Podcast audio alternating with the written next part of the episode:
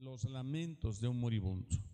Alguien que se pone a reflexionar y dice, ¿será que este es mi último, mi último eh, eh, oportunidad, verdad? ¿Será que estos son mis últimos días? ¿Será que estos son mis últimos años? ¿Será que aquí el Señor está pues eh, tomando una determinación para mi vida? ¿Verdad? Y entonces, en base a ese texto, pongo algunas reflexiones ahí. Número uno, privados del resto de mis años. ¿Verdad? Es una reflexión. ¿Será que la mitad de mis días he de entrar por las puertas del Seol? Usted sabe que el Seol es el lugar de los muertos. Todos vamos. Claro que dice la Biblia que a la final trompeta, con voz de mando, con voz de arcángel, los muertos resucitarán primero que los que hayan muerto en Cristo y después los vivientes, los que hayamos quedado, seremos arrebatados. Pero habla el Seol, dice, a la mitad de mis días entraré por las puertas del Seol. Quiere decir que el Seol tiene puertas. Ahí está la puerta, del, la puerta de las sombras de muerte. Por ejemplo, usted sabe Salmo 23, aunque ande en valle de sombra de muerte, no temeré mal alguno, porque tu vara y tu callado me infundirán aliento. Amén. Entonces, eh, pues realmente es es un tema que nos debe de, no quisiéramos tratar, ¿verdad? Dice, se me priva del resto de mis años, por eso dice, privado del resto de mis años, ¿verdad? Eh, esto, una segunda reflexión es, no veré a Jehová en la tierra de los vivientes. Y dice Isaías 38, 11, el siguiente versículo dice, dije, no veré al Señor, al Señor en la tierra de los vivientes. Decía a su momento, los muertos en Cristo resucitarán primero y después los que hayamos quedado, los vivientes, seremos arrebatados. Los vivientes somos todos los que hemos eh, eh, creído en el Señor Jesucristo. somos como si dijéramos los seres vivientes. Nosotros somos esos seres vivientes porque Cristo vive en nosotros. Por eso dice, dije, no veré al Señor, al Señor en la tierra de los vivientes no veré más, no veré más hombre alguno entre los habitantes del mundo. Esa es la reflexión. Imagínese estar en una condición desesperada, enferma, eh, eh, este, eh, sabiendo todavía, esperando los resultados médicos, esperando la opinión de los especialistas, ¿verdad? Y viendo uno su situación de salud cómo está evolucionando. Uno puede estar sintiéndose muy bien un día y el día siguiente sentirse muy mal, qué sé yo, cuál sea la situación. Lo, hemos vivido indirectamente, ¿verdad? Eh, porque sí hemos perdido algunos seres queridos en todo este proceso el año pasado y este año, ¿verdad? Eh, entonces, por eso es la reflexión y es importante hacerla porque nosotros eh, tenemos la oportunidad de recapacitar, de reflexionar, Dice la Biblia, mejor es la casa de luto que eh, la casa del banquete. Mejor ponerse a reflexionar, a pensar, a considerar, ¿verdad? En la casa de luto, cuando uno está de luto, cuando uno, un familiar ha partido, cuando un familiar eh, está en una situación difícil, uno reflexiona y uno recapacita y uno posiblemente tenga una la decisión de tomar su vida en una nueva etapa en la que dice, Señor, si tú me das la oportunidad, yo voy a corregir algunos actos de mi vida que no estaban bien. Voy a corregirme, voy a reorientarme.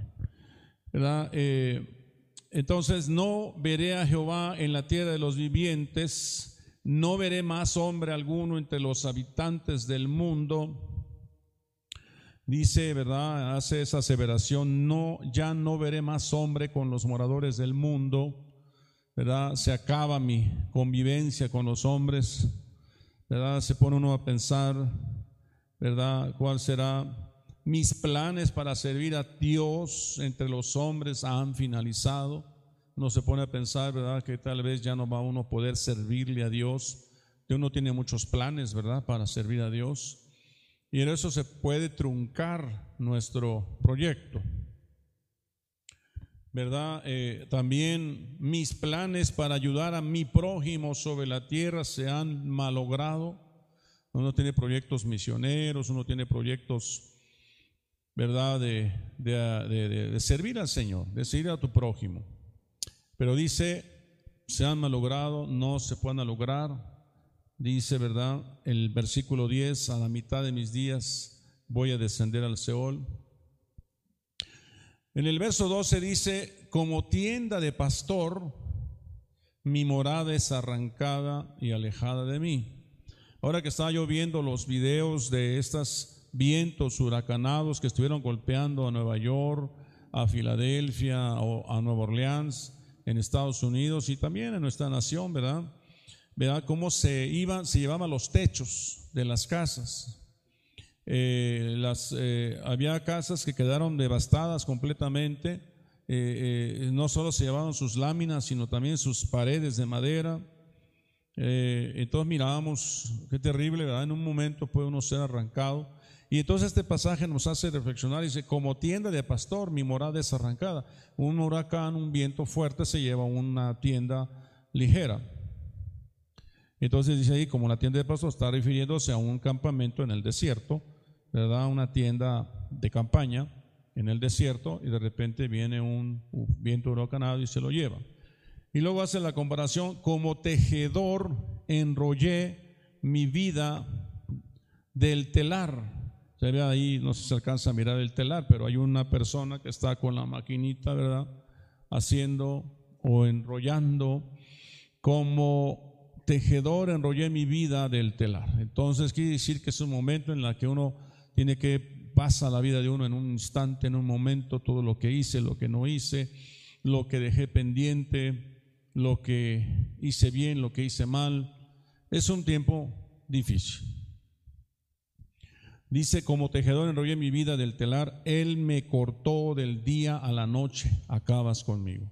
Ah, ah, habían, eh, estaba hablando de, en estos días, ¿verdad? De, de un, de un muerto allá en una parte de Estados Unidos donde pasó el huracán, pero un muerto contabilizado en ese momento. Pero decía el noticiero, hay muchísimos desaparecidos. No se sabe cuántos de todos ellos murieron en eh, un, ahogados, ¿verdad? En esta eh, contingencia de huracán que hubo en esa parte de Estados Unidos. A una mujer la entrevistaron, le dijeron, señora, ¿cómo está? Dice, perdido todo mi trabajo de muchos años. Mire, mi casa está destruida, llorando. Decía, pero decía, pero gracias a Dios todos estamos bien. Decía ella, ¿verdad?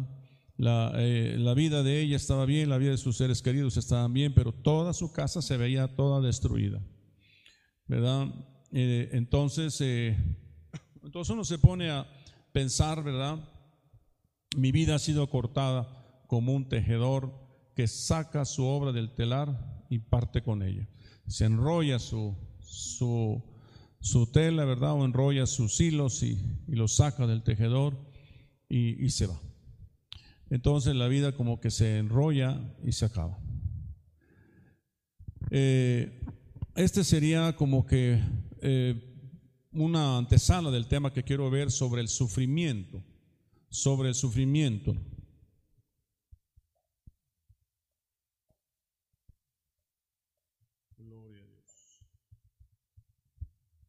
Quiero compartirles ahora esta parte del tema. Nos habla de 16 cosas que hizo para los hombres por sus sufrimientos. Cristo hizo 16 cosas, cuando menos, para los hombres por sus sufrimientos.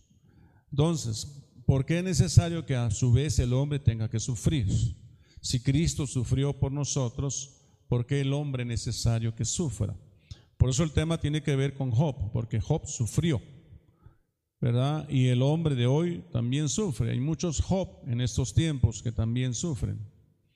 Pero voy a apurarme, solamente voy a pasarlas rápidamente estas citas.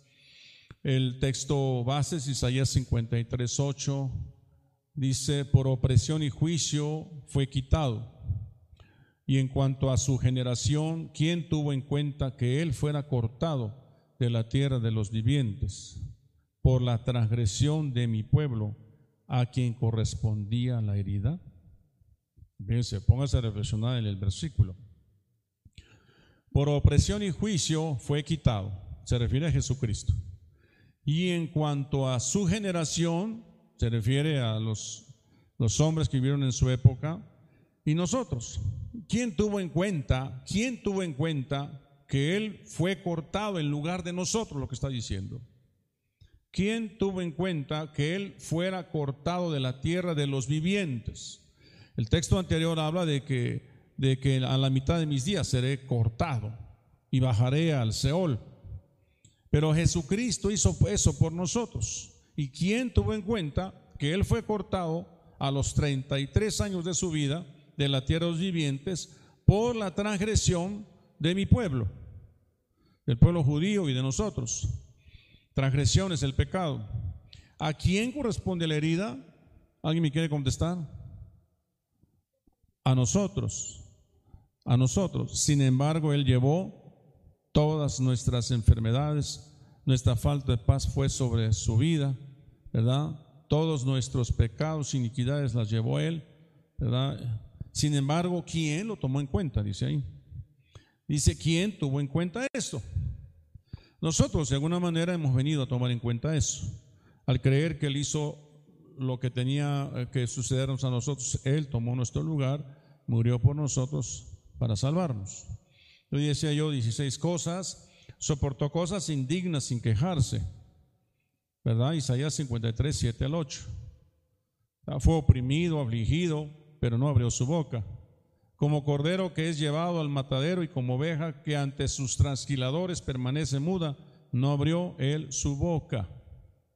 Amén. Él soportó cosas indignas sin quejarse. Número dos, llevó sus enfermedades. Isaías 53, 4 al 5.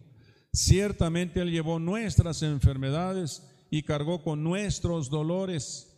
Con todo nosotros le tuvimos por azotado, por herido de Dios y afligido. Él llevó todas nuestras aflicciones. Amén.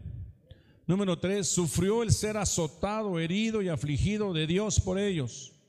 Él sufrió ser azotado, herido y afligido. Ciertamente llevó nuestras enfermedades, cargó nuestros dolores. Con todo, nosotros le tuvimos por azotado, por herido de Dios y afligido. Número cuatro, fue herido por nuestros pecados, por nuestras rebeliones, mas Él fue herido por nuestras transgresiones, molido por nuestras iniquidades. Pero la pregunta es, ¿quién tomó en cuenta esto? ¿Quién tomó en cuenta esto? ¿Verdad? Alguna ocasión a mí me hicieron algo, una ofensa. Ya, yo era yo pastor, y me acuerdo que la hicieron delante de todos. Eh, me hicieron levantarme y me, hicieron una, una, ofensa. Y ya me dijeron, siéntese, y me senté. Pero cuando yo me senté, me senté llorando. En ese momento me quebranté, porque la ofensa había sido fuerte. Entonces, cuando yo cierro mis ojos y me reclino en el asiento, yo veo al Señor Jesucristo crucificado yo veo a Jesús con sus brazos extendidos, ensangrentado. Tuve una, una visión de Dios. En ese momento yo dije, Señor, si eso te hicieron a ti, ¿verdad? Que eras justo, perfecto, recto, ¿qué espero que me hagan a mí? No se compara, Señor. Si eso hicieron en el leño verde, ¿qué no harán en el leño seco? Por lo tanto, en ese momento decidí perdonar a esa persona. Señor, yo lo perdono. Yo lo suelto, lo bendigo. Ahí estando yo sentado. Cuando yo abrí mis ojos, estar ahí viendo al Señor en esa visión, yo vi en el centro del altar una, un altar eh, de incienso, que es como un mueble como este púlpito, que yo le había regalado unos, no sé si un año, no sé cuándo, pero él había pedido que lo llevaran al centro y él se hincó y se agarró de unos de los cuernos, porque el altar tiene unos cuernos en las puntas. Y se arrodilló y agarró se agarró de, uno de unos de los cuernos. Entonces yo entendí que Dios lo redargulló. Se me está siguiendo. Entonces yo me levanté y me fui, me agarré de los cuernos del otro extremo, me arrodillé y agarré los cuernos. Y ese altar eh, eh, era el altar del incienso. Y me puse a orar y a bendecir a la persona que me había ofendido. En algún momento de esa experiencia, la persona de este lado se levantó y me pidió que me levantara y me dijo, perdóname.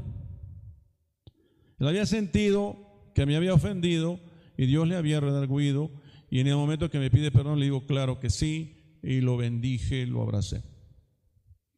Pero, pero tuve que tener esa experiencia, esa visión para entenderlo.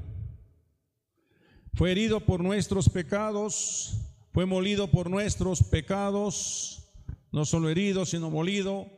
Fue sobre él el castigo de nuestra paz. Todo está en Isaías 53, versos 5.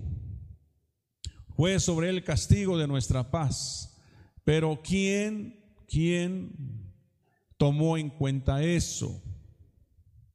Es decir, cuando nos hacen, no nos acordamos que hay alguien que ya sufrió por nosotros. Amén. Eh, soportó las llagas por la sanidad de ellos, ¿verdad? Mas él fue herido por nuestras transgresiones, molido por nuestras iniquidades. Nuestras iniquidades lo molieron a él. El castigo por nuestra paz cayó sobre él. Y por sus heridas hemos sido sanados. Ahora estamos muy sanos. Ahora vemos en retrospectiva nuestra vida y decimos, Señor, ¿cuántas cosas has hecho por nosotros? ¿Cuántas bendiciones, cuántas intervenciones, cuántas incursiones, cuántas cosas tú nos has perdonado a nosotros? Entonces ahí es donde se hace justicia. Y Señor, yo tomo en cuenta eso. Yo tomo en cuenta eso. Gracias por lo que has hecho. Por eso canto alabanza. Por eso te adoro. Por eso te sirvo. Por eso me consagro. Ya no quiero seguir hiriéndote, moliéndote. Porque tú sufriste por mí. Amén. Llevó todas sus iniquidades y pecados. Verso 6. Todos nosotros nos descarriamos como ovejas. Nos apartamos cada cual por su camino. Pero el Señor hizo que cayera sobre él la iniquidad de todos nosotros. Dios hizo que cayera sobre él la iniquidad de todos nosotros. Sufrió injusticias por ellos. Sufrió las injusticias. El verso anterior fue el 6. Este es el 8. Sufrió injusticia. Dice, por opresión y juicio fue quitado. Y en cuanto a su generación, ¿quién tuvo en cuenta que él fuera cortado de la tierra de los vivientes? O sea, ya veíamos en el pasaje de Isaías donde dice, Señor, a la mitad de mis días me harás descender al Seol. Si nosotros descendemos al Seol, si nosotros morimos es por, porque, porque hemos cometido muchos errores, pues. Es decir, tendríamos merecido morir. La paga del pecado es, tendríamos merecido morir. ¿verdad? Sin embargo, él no merecía morir. Él era perfecto, él era justo. Sin embargo, lo hizo por nosotros, para que nosotros no muramos. Amén. Entonces Isaías estaba reflexivo a la mitad de mis días, ¿verdad? Seré enrollado como el tejedor enrolla su telar. Ya no veré los años, ya no veré, eh, em, ya no veré a los hombres, ya no ayudaré a mi prójimo. ¿Se acuerdan? Dice eh, eh, verso 12, de Isaías, por tanto yo le daré parte con los grandes y con los fuertes se partirá despojos, porque derramó su alma hasta la muerte y con los transgresores fue contado, llevando él el pecado de muchos e intercediendo por los transgresores, ¿verdad? E intercedió por los transgresores. Dice, fue cortado en la muerte por sus transgresores. Pero Dios dice, ¿verdad? Que eh, yo le daré parte con los grandes y con los fuertes repartirá despojos. Por eso dice la Biblia, eh, todo lo que respira, ¿verdad? Le lave. Como dice aquel texto que dice, lo que está arriba en los cielos, en la tierra y debajo de la tierra, se postrará delante de él. Por eso Dios le dio un nombre que es sobre todo nombre. Amén. Vean ustedes ahí en ese video donde están golpeando, torturando eh, al Señor Jesucristo por nosotros, sufriendo por nosotros, muriendo por nosotros. Jehová le sujetó a padecimientos. Pero, verso, verso 10, pero quiso el Señor quebrantarle sometiéndole a padecimientos. Cuando Él se entregue a sí mismo como ofrenda de expiación, verá a su descendencia, prolongará sus días y la voluntad del Señor en su mano prosperará. Dice que después de eso miraría su descendencia. Tú eres su descendencia. Tú eres, yo soy su descendencia. Pero quiso el Señor quebrantarle sometiéndole a padecimientos. Cuando Él se entregue a sí mismo como ofrenda, dice, de expiación. Él se entregó por nosotros, no lo obligaron. Él quiso hacerlo voluntariamente. Dice, verá su descendencia. Prolongará sus días y la voluntad del Señor en su mano prosperará. Todo lo que esté en su mano prosperará. Por eso usted está llamado a prosperar por lo que Él hizo en la cruz de Calvario. Ofreció su alma como expiación, verso 10, ya lo leímos, que Él ofreció gratuitamente. Ofreció, ¿alguien aquí puede ofrecer su alma? Alguien podría decir yo, ¿verdad? Hay una obra de teatro que se llama este, La subasta de un alma, ¿verdad? Y, y, el alma pues trae muchos, ¿quién da más, verdad? Y dice, bueno, pero este era borracho, ah, yo le ofrezco eh, mil pesos, pero también era, era también mentiroso. Ah, bueno, bajo mi oferta ocho. Ah, pero también es un hombre perverso. Bajo mi oferta cinco. ¿Alguien da un peso por él? Nadie. Pero entonces aparece Jesucristo y dice, yo doy mi vida por él. Yo doy mi vida por él. Pero ¿cómo? Yo doy mi vida por él. Para que pueda dar su vida tiene que haber sido justo y el más justo de los justos. Ofreció su alma por nosotros. Sufrió aflicciones en, en, su alma por ellos. Dice verso 11, debido a la angustia de su alma, o sea, su alma se angustió. Padre, ¿por qué me has abandonado? ¿Se acuerdan de esa, esa parte? Padre, ¿por qué me has abandonado? Su alma se angustió, su alma se angustió hasta la muerte y subió a orar y hasta gotas de sangre cayeron de su rostro porque su alma se angustiaba hasta la muerte. Dice, Él lo verá y quedará satisfecho. Por su conocimiento el justo, mi siervo, justificará a muchos y cargará las iniquidades de ellos. Fíjese nada más, lo que Él hizo, ¿verdad? Dice este pasaje, por su conocimiento el justo, mi siervo, justificará a muchos. Él nos ha justificado. Él ahora nos ve justos, ya no nos ve pecadores, y Él carga las iniquidades. Número 14, compró la salvación. Verso 11, debido a la angustia de su alma, Él lo verá y quedará satisfecho. Él compró nuestra salvación. Pagó el precio. Y vemos a ese hombre ahí sufriendo. Vemos a ese hombre ahí sufriendo. Fue contado con los pecadores en lugar de ellos. Verso 2, creció delante de él como renuevo tierno, como raíz de tierra seca. No tiene aspecto hermoso ni majestad para que le miremos, ni apariencia para que le deseemos. Fue contado con los pecadores. Nadie dijo, este de seguro es el Salvador del mundo. Nadie dijo eso. ¿Verdad? Fue hasta que lo vieron morir y, vieron que un terremoto en la tierra, porque cuando él muere, ¿verdad? El hombre que estaba a los pies de él dijo, en verdad, este es el Hijo de Dios. No sabían que era el Hijo de Dios. Si hubieran sabido, no lo hubiesen crucificado. Fue contado con los pecadores. Danos a Barrabás, danos al ladrón. Dijeron, crucifícale. Nadie dijo, no, a él no lo maten. Él nos hizo sanidades y milagros, nos dio de comer a muchos. No, sino crucifíquenle le escupieron. Él intercedió, ¿verdad? En ese pasaje dice, eh, por tanto yo le daré parte con los grandes y con los fuertes, repartirá despojos, porque derramó su alma hasta la muerte y con los transgresores fue contado, llevando él el pecado de muchos e intercedió por los transgresores. Y acuérdense, cuando Jesús estaba muriendo, dijo, Padre, perdónalos, no saben lo que hacen no saben lo que hacen. Amén. Él estaba poniéndose entre sí la tierra a favor de nosotros para salvarnos. Pero ahora el punto, el punto es llevarlos al tema ¿verdad? El sufrimiento de Job y la soberanía de Dios. ¿Por qué Dios permite que suframos? ¿Por qué Dios permite que tengamos que padezcamos? Y todo lo vamos a ver en la vida de Job y vamos a reflexionar con él algunas de esas cosas.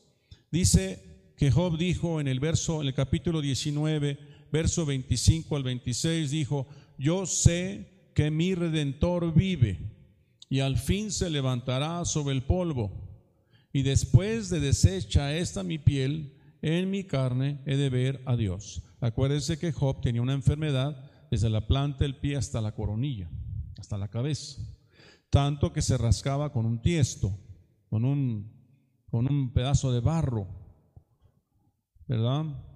Pero él dijo, yo sé que mi redentor vive. Eso es lo que estaba aprendiendo Job allí en, el ese, en esa situación de sufrimiento. Carne, la palabra carne es la palabra eh, basar, que es carne, cuerpo, ser humano. Col basar, toda carne, significa que el, el todo de la humanidad. Basar se refiere al cuerpo humano como una ofrenda. Todo nuestro ser. Dios quiere que ofrezcamos, no nos puede doler una uñita, ¿verdad? Pero Dios quiere que ofrezcamos todo nuestro ser todo nuestro ser. El significado más simple es decir la piel, los músculos y la carne, todo nuestro ser. Al cual veré por mí mismo y mis ojos lo verán y no otro, aunque mi corazón desfallece dentro de mí. Eso lo dijo después del texto anterior. Vimos el 25 y 26, yo sé que mi redentor vive. Pero en el verso 27 dice, al cual veré por mí mismo. ¿Cuántos verán al Señor por sí mismos? Y mis ojos lo verán y no otro. Habrá quienes no lo mirarán. Aunque mi corazón desfallece dentro de mí, pudiera ser que nuestros hermanos y familiares que pasaron o están pasando por algún tiempo difícil, ¿verdad? Eh, el corazón desfallece de pronto, pero ellos, los, es un tiempo de prueba. Es un tiempo de prueba. Si estás firme en tu fe, vas a decir, yo sé que mi redentor vive. Si estás firme en tus fundamentos, vas a decir, al cual veré por mí mismo y mis ojos lo verán y no otro. Pero si estás endeble en tu fe, si no estás firme, si no hiciste caso el consejo de tus pastores, si no orabas, si no leías la palabra, si no cuidabas tu santidad, entonces va a ser hora de pensar, de decir, Señor, dame otra oportunidad. Yo quiero que mis ojos te vean. Yo quiero decir, mi redentor vive y vendrá por mí. ¿Verdad? Tengo la seguridad que parto contigo. Job era un gentil que conocía a Dios como Shaddai. Shaddai es el Todopoderoso. Satanás cuestiona la piedad de Job y Dios permite a Satanás probar la fe de Job. Dice que Satanás vino con todos los ángeles, ¿verdad? Satanás todavía tiene oportunidad de acercarse a Dios, ¿verdad? Todo está bajo la soberanía de Dios, aún Satanás. Y de vez en vez Dios lo llama y le pide cuentas. ¿Qué estás haciendo? ¿Dónde andas? Y ya le dice, ¿verdad? Eh, entonces Dios permitió que Satanás. Le eh, ah, incitara a Dios para, para probar a Job. Y es que había imperfecciones en Job. ¿Cuántos aquí son perfectos? Nadie es perfecto. Estamos en un proceso de perfeccionamiento. Dios, Satanás incitó, todavía el, de hoy, el día de hoy, Satanás sigue hablando con el Señor, acusándonos delante de Él, instándonos, incitándolo para que nos pruebe. Pero, pero eh, Dios es soberano y Él sabe si lo permite o no. ¿Qué sabes tú si hay alguna enfermedad, algún sufrimiento que Dios permita? Y es porque tal vez no ha hallado en ti todas las cosas perfectas. ¿Se acuerdan de Ezequiel? Arregla tu casa porque vas a morir. ¿Verdad? Hay áreas en las cuales no estaba bien y que tenían necesario que él pusiera en orden. Tal manera que eh, Satanás, ¿verdad? Dios permite que Satanás pruebe la fe de Job, privándole de sus bienes, perdió bienes, perdió a sus hijos y por último su salud. ¿verdad? Aún así no pecó Job con sus labios. ¿Cuántos tienen una fe fuerte, verdad? No lo sabemos, no conteste. No conteste. Más bien, fortalezcámonos en el Señor. Fortalezcamos, crezcamos en Él. Porque la prueba viene en algún momento, ya sea la economía, la salud, una situación, la pérdida de un bien material, porque Él fue probado en sus bienes materiales. Y es ahí donde uno puede negar a Dios o atribuirle a Dios algún despropósito. Señor, pero si yo soy fiel con mis diezmos, Señor, si yo soy fiel con ir a la iglesia, ¿por qué me pasa esto? ¿Está siguiendo? Es decir, que eso no nos salva, aunque tú seas muy recto, aunque tú seas muy justo, eso no, no te salva. ¿Qué es lo que nos salva? Nos salva la gracia de Dios, nos salva su favor. Si hacemos bien en conducirnos bien, portarnos bien, agradar a Dios, porque Dios ha prometido bendecirnos. Pero hay un punto en que Él también es soberano para tomar decisiones. Tres amigos visitan a Job, ¿se acuerda? Elifaz, Temanita, Bildad, Sujita y Sofar Mamatita, quienes quedan impresionados por las deplorables condiciones en qué estado habrán encontrado a Job, ¿verdad? ¿En qué estado? ¿Por qué sufre Job? Elifaz afirma que Job sufre porque ha pecado. Los, los amigos, ¿verdad? En lugar de decir, amigo mío, ¿verdad? Eh, aquí estoy para estar contigo. No, sino que llega a reprocharle que seguramente lo que le pasa es por su pecado. Bildad sugiere que Job es un hipócrita. Ya ves, eso te pasa por tu hipocresía. Si fueres limpio y recto, ciertamente luego se despertará por ti y hará prosperar la morada de tu justicia, si fueres recto y limpio. Pero no, se me hace que todo este tiempo nos has engañado. Amén. Para juzgar somos muy buenos, ¿verdad? Sofar condena a Job por su verbosidad. Ah, pero ¿cómo hablas, Job? Tú qué presumido eres y pecaminoso eres. Y es que Job hablaba y decía, no, si yo no, yo no sé por qué me vino esto. Si yo eh, hasta puse el candado a mi boca, puse eh, eh, candado a mis ojos para no mirar, si yo hubiese mirado, ¿verdad? Habla de la perversión, que Dios me juzgue, decía él. O sea, él, él era un hombre recto, realmente era recto. Y ese era su galardón, recto, justo, temeroso de Dios y apartado de todo el mal.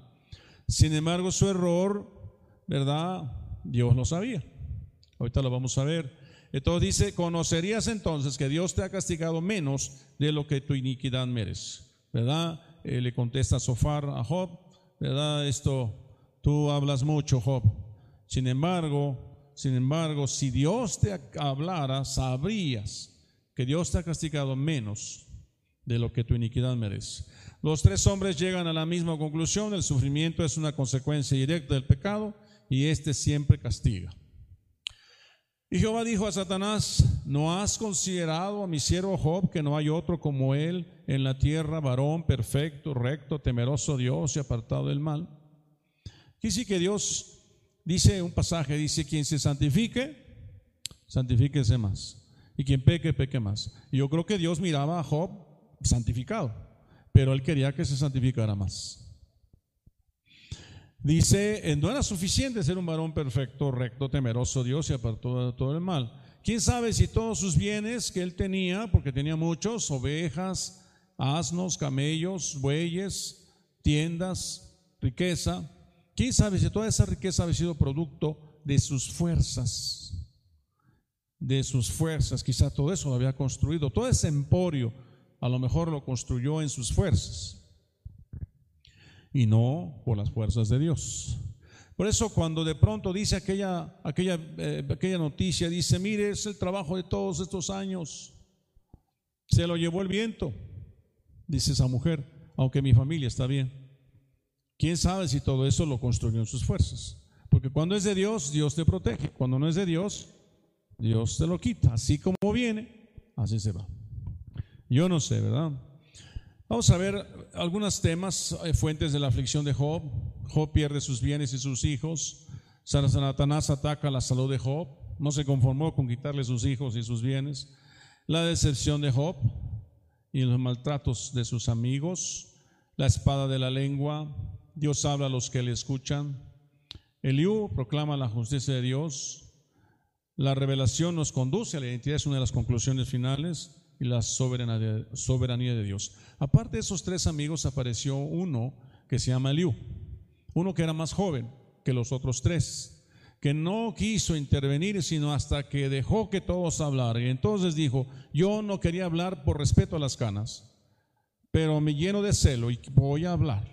Entonces habla y le dice a Job las cosas correctas. Lo ubica y le dice, tú te has autojustificado, Job. Ese es tu problema. Y aún así, Job se sigue defendiendo con las garras, con las uñas. Y entonces Dios habla y le dice, a ver, Job, ponte de pie, voy a hablar contigo. Fue hasta que apareció Dios. Número uno, fuente de la aflicción de Job. Dice bueno, primero la palabra Satanás es un oponente, el que odia, el acusador, el adversario, el enemigo, aquel que resta, obstruye y limita todo lo bueno. Ese es nuestro enemigo. Amén. El que nos acusa delante de Dios día y noche. El que se opone a Dios, ese es Satanás, que es el Dios, que es amor. La humanidad no fue testigo del principio de Satanás, pero por designio divino lo será de su final un final. ¿Sabe cuál es el final de Satanás? Dice que será arrojado del, cielo y será arrojado a la tierra. Imagínense, si así nos causa mucho daño, nos lo van a arrojar a la tierra. Dice, pero ellos le van a vencer por la sangre del cordero, por el testimonio de ellos hasta la muerte. Dice, si Satanás así ha causado mucho daño, ahora imagínense que lo arrojen del cielo. Si ahorita Él está en el cielo, pero en el cosmos, en alguna parte del cielo, ahí yendo y viniendo, Pero va a ser arrojado al cielo. Y es ahí donde se va a manifestar el anticristo, el, eh, falso profeta, etc. Dos, Job pierde sus bienes y sus hijos. Dice la palabra mm, eh, a mal, es alude al agotamiento de los obreros que están tratando de construir la casa de Dios sin su cooperación. Es ahí donde posiblemente Job haya construido sin la mano de Dios, sino que fue el hombre. Y vino un mensajero a Job y le dijo, estaban los bueyes y las asnas paciendo cerca de ellos y acometieron los abeos y les tomaron y mataron a los criados a filo de espada. Solamente escapé yo para darte la noticia. Aún estaba este hablando cuando vino otro que dijo, fuego de Dios cayó del cielo que quemó las ovejas y a los pastores y a los, los consumió. Solamente escapé yo para darte la noticia. Pareciera que estoy leyendo una noticia de ayer el huracán que ha estado viniendo por y el fuego que está quemando los montes. Todavía estaba este hablando y vino otro el que dijo, los caldeos hicieron tres escuadrones y arremetieron contra los camellos y se los llevaron y mataron a los criados a filo de espada y solamente escapé yo para darte la noticia. O sea, todas sus propiedades se estaba perdiendo. Entre tanto que éste hablaba, vino otro que dijo, tus hijos y tus hijas estaban comiendo y bebiendo vino en casa de tu hermano el primogénito. Fíjense nada más, ahí había un problema de educación. Ahí había un problema de, de, en su casa, en su familia. Dios estaba juzgando todas esas cosas. Él había tolerado que los hijos tomaran, que los hijos bebieran, hicieran fiestas, se olvidaran de Dios. Acuérdese que Job hacía sacrificios a Dios y convocaba a sus hijos por si quizás, y no si por si quizás, realmente ellos ofendían a Dios. O muchos juicios que están ahí en nuestra vida van a tener que ver con la educación de nuestros hijos. Donde vinieron y todos murieron, todos eran pecadores, estaban en una gran pachanga y no estaban portándose bien. Entonces todos murieron a filo de espada, ¿verdad? Perdón, cayó encima, ¿verdad? Un viento y los destruyó todos. Bueno, dice, entre tanto esto, este hablaba, vino otro de los, dijo, tus hijos, es el pasaje. Y un gran viento vino al lado del desierto y azotó las cuatro esquinas de la casa, la cual cayó sobre los jóvenes y murieron. Solamente escapé yo para darte la noticia. Quiero decirle que Dios espera, Dios espera y hay un, todo tiene su tiempo, dice la Biblia. Debajo del sol, dice la Biblia. Entonces Dios de, repente, pronto juzga nuestra conducta. ¿Verdad? ¿Qué tenemos que hacer para que Dios no nos juzgue, para que nos halle, agrademos delante de Él? Es arrepentirnos, es humillarnos, pedir perdón por nuestros pecados y los pecados de nuestros hijos y poner orden a nuestra casa. Hablar con ellos.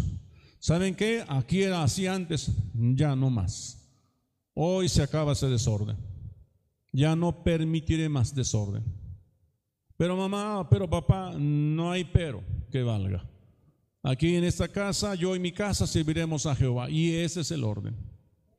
Y se me van a la iglesia el próximo domingo. Y los quiero ver, ¿verdad? En fin, tengo que hablar con ellos. Estamos hablando de, de, de hijos nuestros a los cuales ya se les ha tolerado mucho.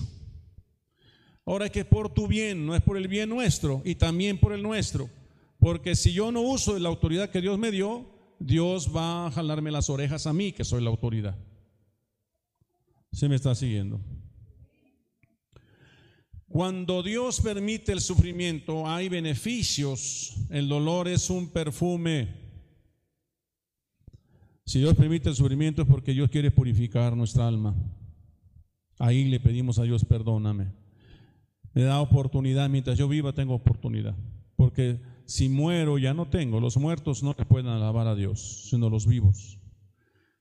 Incienso aromático que agrada a Dios. Porque en ese momento, Señor, perdóname. Perdóname. Dios permite el sufrimiento en nuestras vidas porque quiere ungirnos.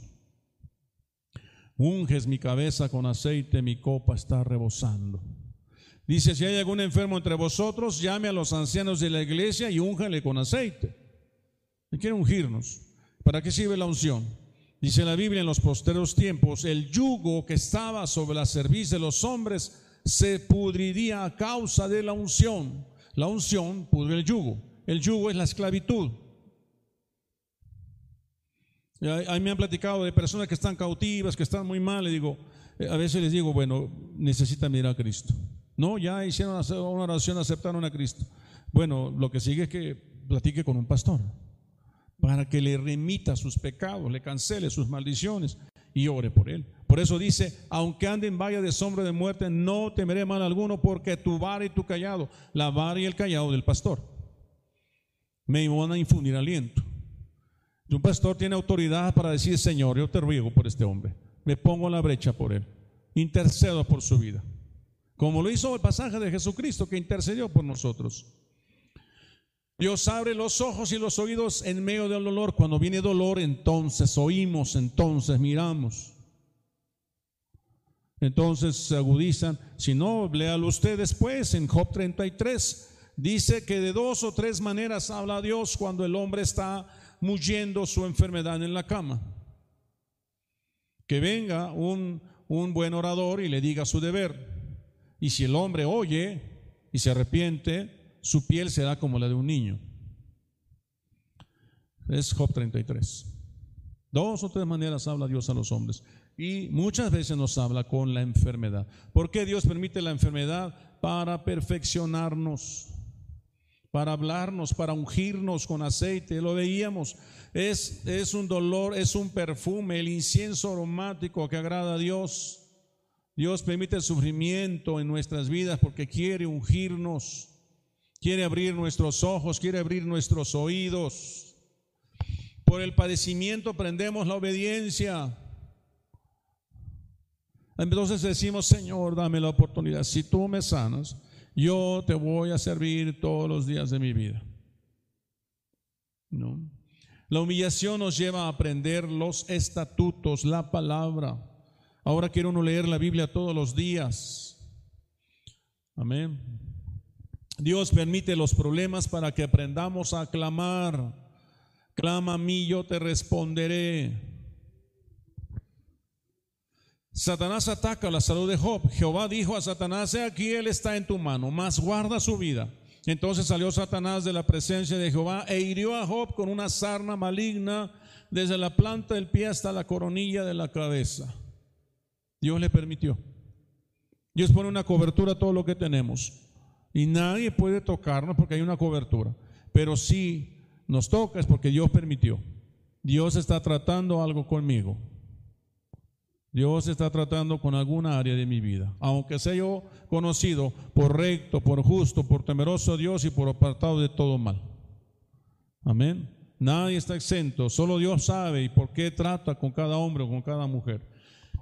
La decepción de Job. Y tomaba Job un tiesto para rascarse con él y estaba sentado en medio de cenizas.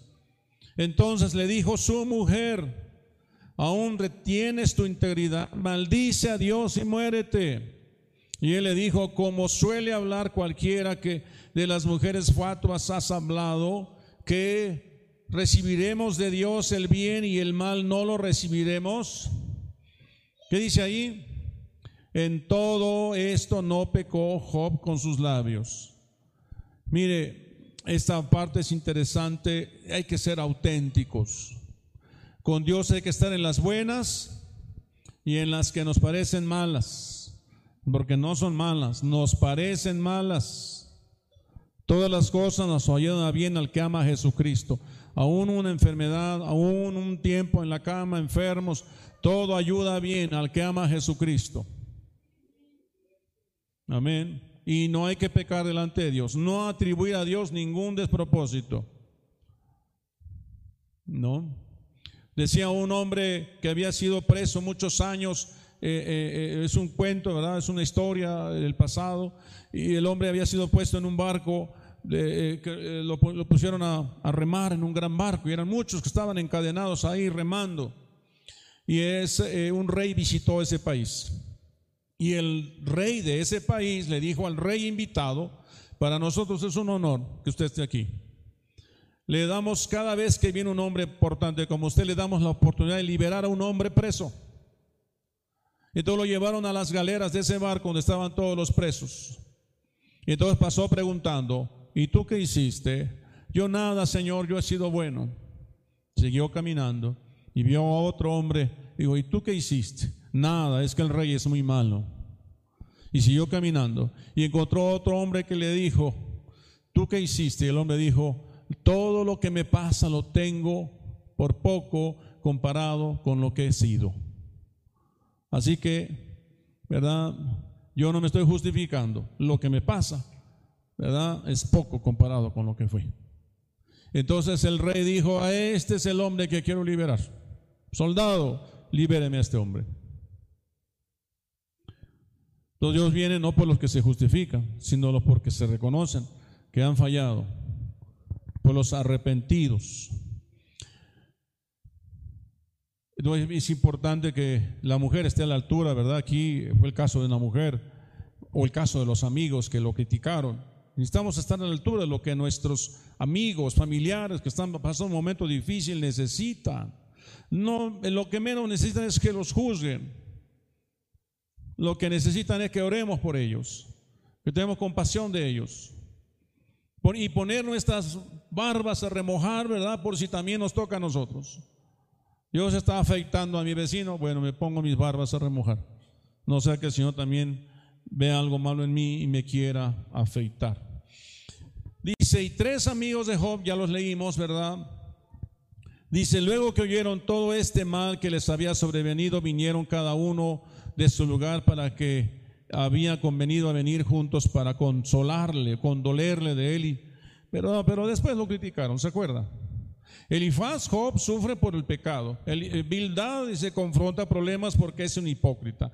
Sofar condena a Job por su verbosidad, presunción y pecaminosidad. La espada de la lengua, ¿qué daño hace la espada de la lengua? Dice, hay hombres cuyas palabras son como golpes de espada.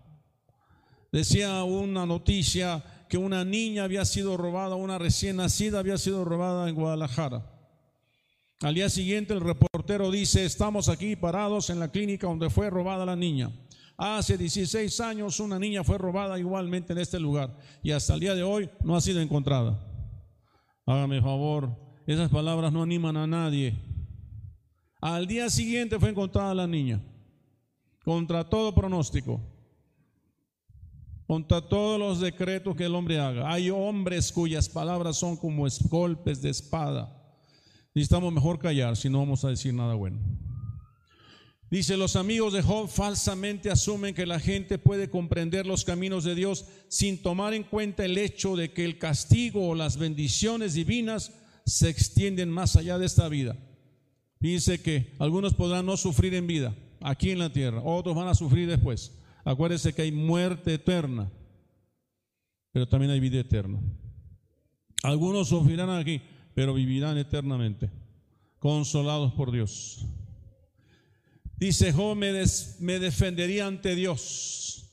Vida y misericordia me concediste y tu cuidado guardó mi espíritu. Es lo que decía Job, por encima de las, de las lenguas de otros. Tu misericordia concediste y tu cuidado guardó mi espíritu. La palabra llamar significa guardó, reservó, guardar, proteger, cuidar, resguardar. El Señor se le llama Shomer Israel, el que guarda a Israel. ¿verdad? Alzaré mis ojos a los montes, ¿de dónde viene mi socorro? Mi socorro viene de Jehová de los ejércitos, del que guarda a Israel. No dejará que mi pie tropiece en piedra, sino mandará a sus ángeles para que mi pie no tropiece en piedra. Por cuanto Él puse mi confianza, Él me pondrá en alto. En, fin, la palabra, por eso es importante que usted conozca la palabra. Eliú confronta a Job. Dice, ahora aquí aparece Eliú, Eliú contradice a los amigos de Job, para que no digas, nosotros hemos hallado sabiduría, lo vence Dios, no el hombre. Se espantaron, no respondieron más, se les fueron los razonamientos. Está hablando de los amigos. Los amigos, ¿verdad? Eh, eh, estaban creyendo que eran muy sabios, pero él dice, para que no digas, nosotros hemos hallado sabiduría. Lo vence Dios, no el hombre. ¿Quién puede convencer al hombre? Nadie puede convencer al hombre más que Dios. Tu único deber es orar por él. Hay una persona que está eh, este, endurecida, eh, neciando, eh, engrosado su corazón, ¿verdad? Justificándose todo el tiempo. El único que lo puede cambiar es Dios. Tu deber tuyo y mío es orar por él. ¿No? Y ni, ni Elí pudo con Job. Fue hasta que Dios habló con Job.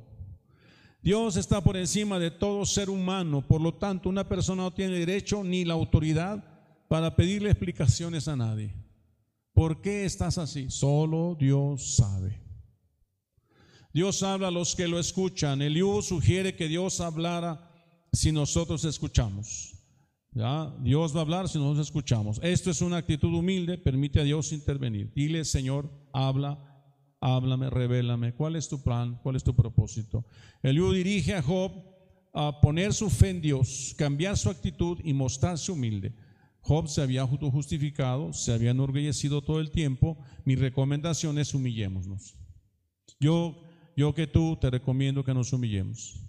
Oiga, es que yo no sé si Dios me ama, yo no sé, yo, mis pecados son muy grandes. O al revés, ¿verdad? Soy el hombre más justo, mira que yo no he hecho nada, nada, nada, yo no sé por qué me pasa esto yo te aconsejo que te humilles. Que te humilles, que descanses en Dios. Vamos a buscar su presencia. Amén. Ese es lo correcto. Dios habla de muchas maneras, aunque no nos demos cuenta. Job 33, 14. Dios habla de muchas maneras, aunque no nos demos cuenta. Job 33, 14. Eliú proclama la justicia de Dios. De seguro conviene que se diga a Dios, he llevado yo ya castigo, no ofenderé ya más. Enséñame tú lo que yo no veo si hice mal, no lo haré más. Ese es lo correcto. Job 34, 31 al 32. De seguro conviene que se diga a Dios, he llevado ya castigo, no ofenderé ya más. Enséñame tú lo que yo no veo. Si hice mal, no lo haré más. Ahora me voy a portar bien. Eso es lo correcto. Eso es lo que Eliú le decía. El conocimiento como la sabiduría humana son dones del Espíritu de Dios. Los seres humanos necesitan el Espíritu de Dios que da vida y sabiduría. Necesitamos sabiduría. Eliú declara que Dios persigue un propósito superior haciendo sufrir a Job. Dios persigue un propósito superior cuando tú un momento de sufrimiento. Su intención no es tanto castigarlo como disciplinarlo al fin de apartarlo del mal. Lo que Dios quiere es apartarte del mal. Si Dios permitió ¿verdad? Que te sucediera esta situación, esta enfermedad, este problema, Dios no te quiere destruir. Los pensamientos de Dios no son pensamientos de mal, sino de bien. Él quiere que te apartes del mal. Cuando alguien finalmente llega a los finales de sus días, muere, es que seguramente Dios ya habló muchas veces con él. De dos o tres maneras habla Dios. Pero de pronto ya no queremos oír, ya Dios ya habló lo suficiente, entonces Dios toma determinaciones. La revelación nos conduce a la identidad. Dice, la única manera en que podemos conocer y comprender a Dios es a través de la revelación. Si esta palabra que estamos viendo no te transforma, no causa un cambio en tu vida personal, de nada está sirviendo esta palabra. Si esta palabra no nos concientiza y no nos determina, nos determina un cambio, una modificación de nuestra vida, de nada está sirviendo esta palabra. Porque lo único que realmente nos puede transformar es la revelación de Dios a nuestra vida. Esto es una revelación. La vida de Job nos revela muchas cosas, que nosotros podamos comprenderla y vivirla. Comprender la verdadera naturaleza de Dios nos conduce a esperar la redención de la vida eterna. Es decir, nos conduce a esperar su salvación. Pero comprender bien. Dice que una gratificación, que muchos buscamos gratificación. Un dulce es una gratificación, comer es una gratificación, tener dinero podría resultar en ser una gratificación. Pero estamos acostumbrados a recibir la gratificación así, Queremos rápido. Si un niño nos hace un berrinche, dice, ah, bueno, ahí está pues tu dulce, ya no llores. No. Que préstame el celular porque quiero meterme a navegar ahí, ¿verdad? Dice, no, ya, ya te dije que no. Y el niño vuelve a llorar y dice, bueno, ahí está pues. Consigue las cosas así. En cambio, con Dios no es así. Con Dios es un proceso. Por eso algunos dicen, no, yo mejor me voy, porque esto tarda mucho. Yo ya le pedí muchas veces a Dios que cambie a mi esposo y no lo cambia. Ya mejor me voy. No, Dios tiene un proceso. Y cuando viene finalmente la gratificación, entonces dice, Señor, valió la pena haber esperado este tiempecito. En mis fuerzas hubiera tardado toda mi vida. En mis fuerzas yo nunca hubiera cambiado ese hombre. ¿Me están siguiendo? Entonces necesitamos la recompensa. La recompensa viene de comprender la verdadera naturaleza de Dios. El verdadero conocimiento de Dios conduce a la humildad. Cuando tú conoces a Dios te humillas. Y construyes un y constituye un rechazo a la autosuficiencia y una expresión de nuestra dependencia de Dios. ¿Verdad? Ya no soy yo, sino es tú, Señor. No depende de mis fuerzas, sino de ti. Si tú quieres, voy a salir de ese problema. Tú me vas a sanar si tú quieres. Bien. Entonces es importante que tenga sabiduría. Cuando un sufrimiento profundo amenaza los fundamentos de la fe, una enfermedad podría amenazar la fe que cada uno tiene en el Señor. Como el caso de Job, un asalto a nuestras creencias puede destruirnos. De pronto dice, ¿y dónde está Dios que me dijo que no me pasaría o que no sucedería? Podría movernos. ¿verdad? Al menos que tengamos estas verdades bien arraigadas, no nos vamos a mover. Como Job, dice que no atribuyó a Dios ningún despropósito. Si Dios, si esto pasó fue por algo. Algo no hice bien y Dios está trayendo una disciplina a mi vida. Dios, y qué bueno, porque ahora le puedo adorar con todo mi corazón. El dolor es un perfume para Él, porque en ese dolor yo puedo elevar mi canto al Señor. Podemos declararnos inocentes y cuestionar la justicia de Dios, o podemos inclinarnos humildemente y esperar que Él se revele a sí mismo y a sus propósitos para nosotros. Dos opciones. Una es, ¿verdad?, declararnos inocentes y cuestionar la justicia de Dios. Y la otra es humillarnos, ¿verdad? Y esperar que Él se revele y nos muestre sus propósitos. No es porque yo, sino para qué. No es porque yo, sino para qué. Quizás el propósito de Dios era agotar los sentimientos de autoestima, autojustificación y autosuficiencia de Job. Quizás Dios permitió eso para romper con su autojustificación, para tratar con su autosuficiencia. De manera que éste encontrara su todo en el Señor. Es decir, Dios estaba trabajando con esas áreas que estaban mal en Job. ¿Verdad? Dice Proverbios 26, cuando ustedes tengan tiempo, léanlo. Proverbios 26 dice que el mal no viene sin causa. Siempre hay una razón para que venga un mal. ¿verdad? Dice, como la golondrina en su vagar, eh, la golondrina no vuela nada más porque sí, sino cuando es tiempo de, moverse, se mueve. Sí sabe, ¿no? Creo que cuando va a llover o cuando no va a llover, no sé cómo está el asunto. La mariposa monarca no vuela desde Canadá hasta México nada más porque sí, sino que hay unas condiciones que lo llevan a eso. Necesitamos nosotros clamar por sabiduría necesitamos sabiduría. Job dijo, ¿de dónde pues vendrá la sabiduría? ¿Y dónde está el lugar de la inteligencia? Porque encubierta está los ojos de todo viviente y todo ave del cielo es oculta. Dios entiende el camino de ella y conoce su lugar. ¿Verdad? ¿Y quién la revela? Dice, cosas que ojo no vio, cosas que oído no oyó, cosas que no han subido en corazón de hombre, son las que Dios ha guardado para los que le aman. La sabiduría de Dios está oculta, pero Él la revela a quien Él quiere, ¿verdad? sobre todo a aquel que le ama. Necesitamos nosotros amar a Dios. Job afirma que solamente la verdadera sabiduría trae consigo bienestar. Esa sabiduría reside en Dios, el único que puede resolver los indescifrables enigmas de la vida.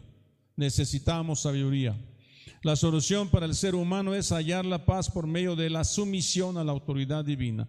Necesitamos someternos ante cualquier situación, ya sea la situación más mala que crees que te está ocurriendo, tú humíllate ante Dios, ¿verdad? Sométete a Dios y Él hará.